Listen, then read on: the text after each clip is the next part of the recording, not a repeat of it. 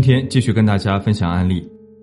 这位女性求助者说：“我和他结婚快二十几年了，这二十几年的婚姻生活一点也不太平。他有过拈花惹草被我发现的事，那是我们结婚的第十年。三十多岁的年纪，他说遇到了他自己喜欢的人，死活想要离婚和对方在一起。那个女的也是有家庭的人，但是老公脾气暴躁，还要动手打人，这才和我老公走到了一起。那女的有两个孩子。”最后不了了之，是因为她要带着孩子和我老公在一起，她也舍不得自己儿子，更不愿意放着自己亲生骨肉不管，花钱养别人家的孩子。从这段插曲开始，我一如既往的对她好，想挽留她的心。我知道肯定有人会说这样不值得，可经历了那次，发现了我并非对她来说是个不可取代的人。男人无情起来是不顾念过往的，可能这段插曲让她明白了婚姻的无奈之处。不仅要对情感负责，还得对孩子负责。从那以后倒是没再出过问题。我上班带孩子，送孩子上辅导班，他老老实实上班，老老实实回家。消沉了一段时间之后，一切好像又恢复了正常。我暗自觉得好笑。我看他那样，就像父母看待一个早恋的孩子。孩子自己觉得感情真挚又热烈，可父母觉得那只是昙花一现、见光死的泡影。结婚那么多年了，我知道他也并非一个无情无义的人。他有过一个感情要好的初恋，因为家里人反对分手了。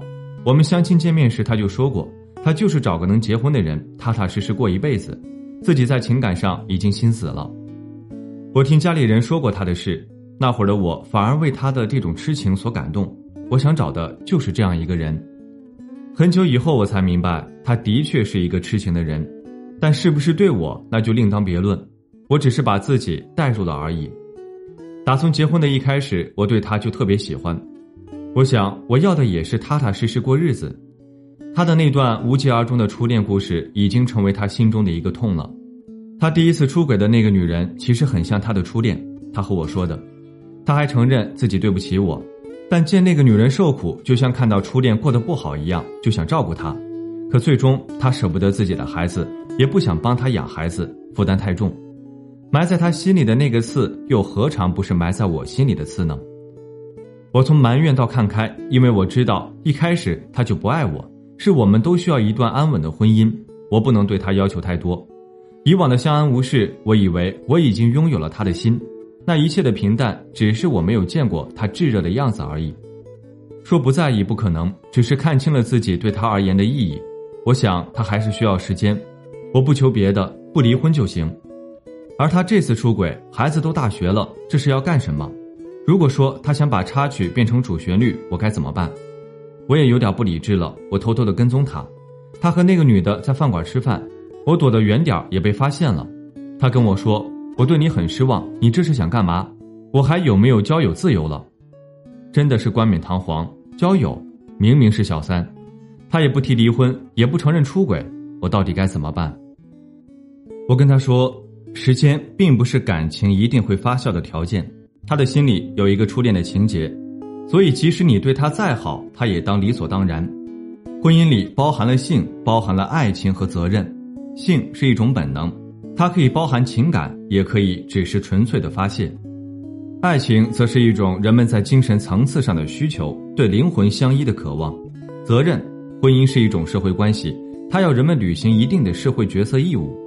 维持一段婚姻关系，重要的是这三点，难的是我们需要在一个人身上糅合这三点，并且期待什么也不做，长久的维持着。第一点，日积月累的婚姻生活，人们偶尔想要开小差，偶尔觉得无趣，想要找刺激，偶尔觉得责任太大，想要逃避，这些都是正常的人性心理。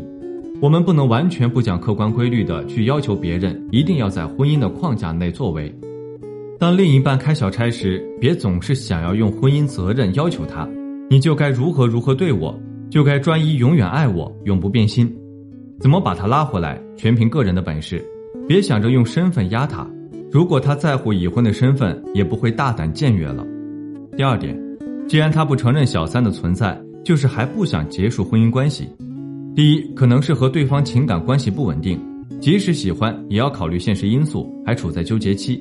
他暂时做不出选择。第二，可能是他清楚的知道自己就是娃娃，并不会有离婚的念头。他指责你是觉得自己在小三面前被你扫了面子，愤怒下的不理智的行为，也可能是你对他太过放纵，他得到的多，只关注自己的自由，完全不在乎你的感受。第三点，一段婚姻出现了第三者因素太多，只是有限的分析一点可能性，只有了解更多的信息才能帮助你。总之，在没有掌握完全的信息之前，不要贸然自己行动。好了，今天的分享就到这里，感谢您的收听，我们下期再见。